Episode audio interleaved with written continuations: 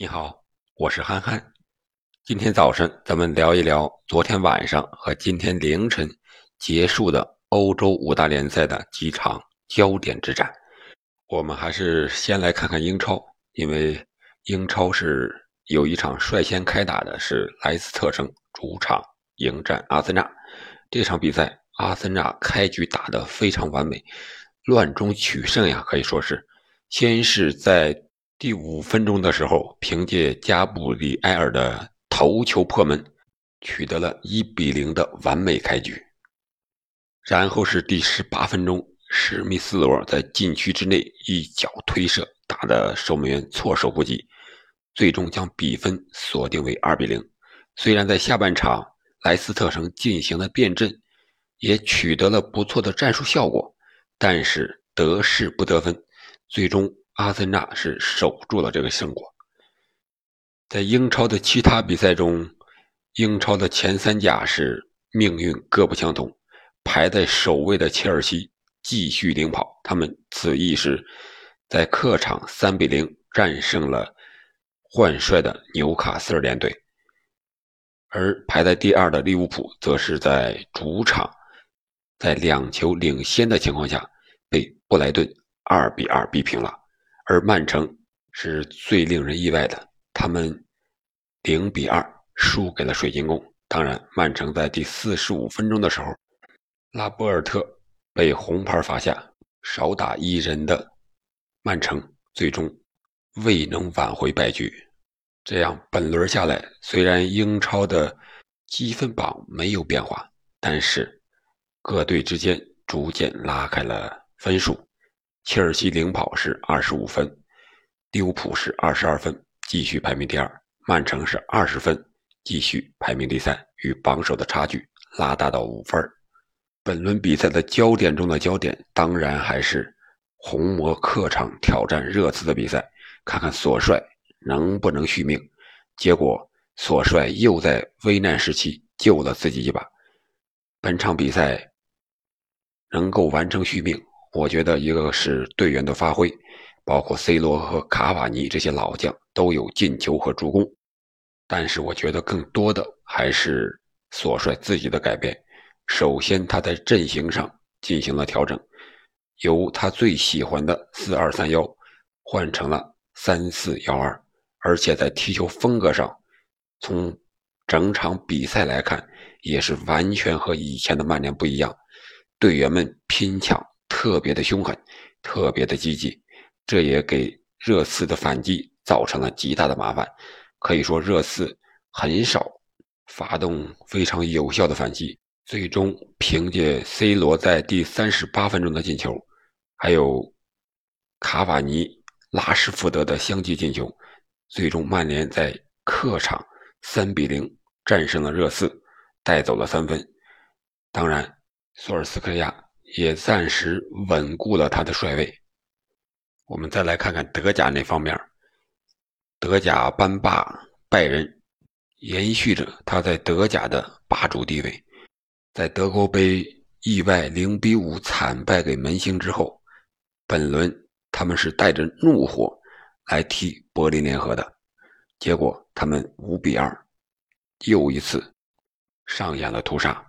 虽然。本场比赛，柏林联合也想效仿门兴这样进行高位的逼抢，也起到了一定的效果，但是并没有战胜拜仁。虽然给拜仁造了一定的麻烦，但是拜仁还是人强马壮，更胜一筹呀。先是莱万靠着点球让拜仁取得一比零的领先，随后是禁区前沿的任意球配合，莱万又打进一脚世界波。除了莱万，还有穆勒的神勇发挥，他是三传一射，上演了助攻帽子戏法，帮助萨内、科曼先后取得了进球。本轮五大联赛的焦点之战可以说非常的多，但是有的确实时间错不开，比如说英超很多都是晚上十点同时开球，所以说球迷朋友们看球肯定也有取舍了。我是连续看的，先是看的七点半的莱斯特城和阿森纳的比赛，随后又看了九点半拜仁和柏林联合的比赛，又看了利物浦主场迎战布莱顿的比赛，最后是看的曼联和热刺的这场焦点中的焦点的比赛。通过这些比赛来看，我觉得有几个共同的特点，就是现在五大联赛的踢法真的是非常的快速，而且前场高位逼抢是一个流行的趋势。不管是弱队还是强队，几乎都在使用这种打法。强队使用这种打法是想快速的取得进球和领先，稳固自己的胜势；而相对来说，一些弱队、比较弱的球队啊，使用这种打法是想在强队身上拿分儿他们看到了一些弱队使用高位逼抢带来的非常神奇的效果，比如说。门兴战胜拜仁的比赛，本场柏林联合就想效仿。当然，柏林联合也取得了一定的效果，但是这种打法真不是一天两天就能练成的。而利物浦意外的在主场被布莱顿二比二逼平，也是布莱顿采取了同样的打法，反击是非常的犀利，而且他们限制了萨拉赫、马内和。菲尔米诺这个红箭三侠三叉戟的发挥可以说是差强人意。虽然马内率先取得了头球的破门，但是本场比赛萨拉赫是被布莱顿给盯住了，所以萨拉赫没有像前几场一样取得进球和精彩的发挥。看来人怕出名，猪怕壮，就是这么回事儿任何人，如果你出了名，被别人盯上了，特别是在足球赛场，你被别人一对一的防守了，可能你本场比赛就很难发挥了。而曼联这场比赛，C 罗在前场有了卡瓦尼这个帮手，踢的相对来说就轻松了很多，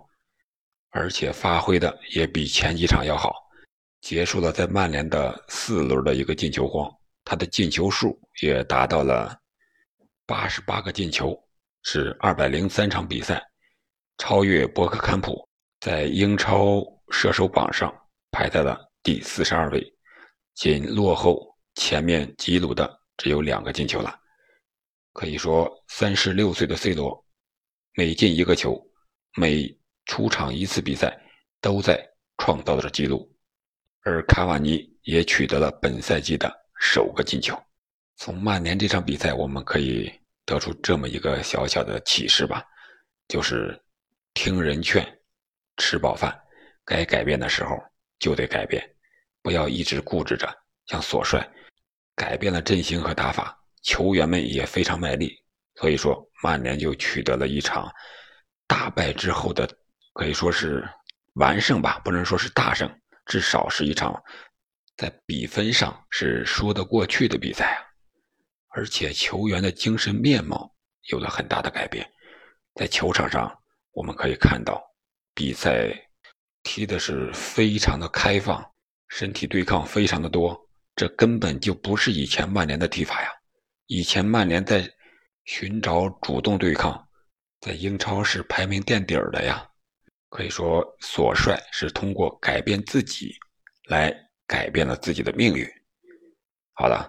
关于五大联赛昨天晚上和今天凌晨的比赛，我们就聊这么多。精彩的比赛确实非常多，但是我们只有一双眼睛，一个大脑，不能同时都看。那你就听听憨憨聊球吧。我们下期再详细介绍一些经典比赛的复盘，随后就是周中的欧冠比赛的背靠背的比赛了。足球世界精彩无限，我们下期再见。祝您周末愉快。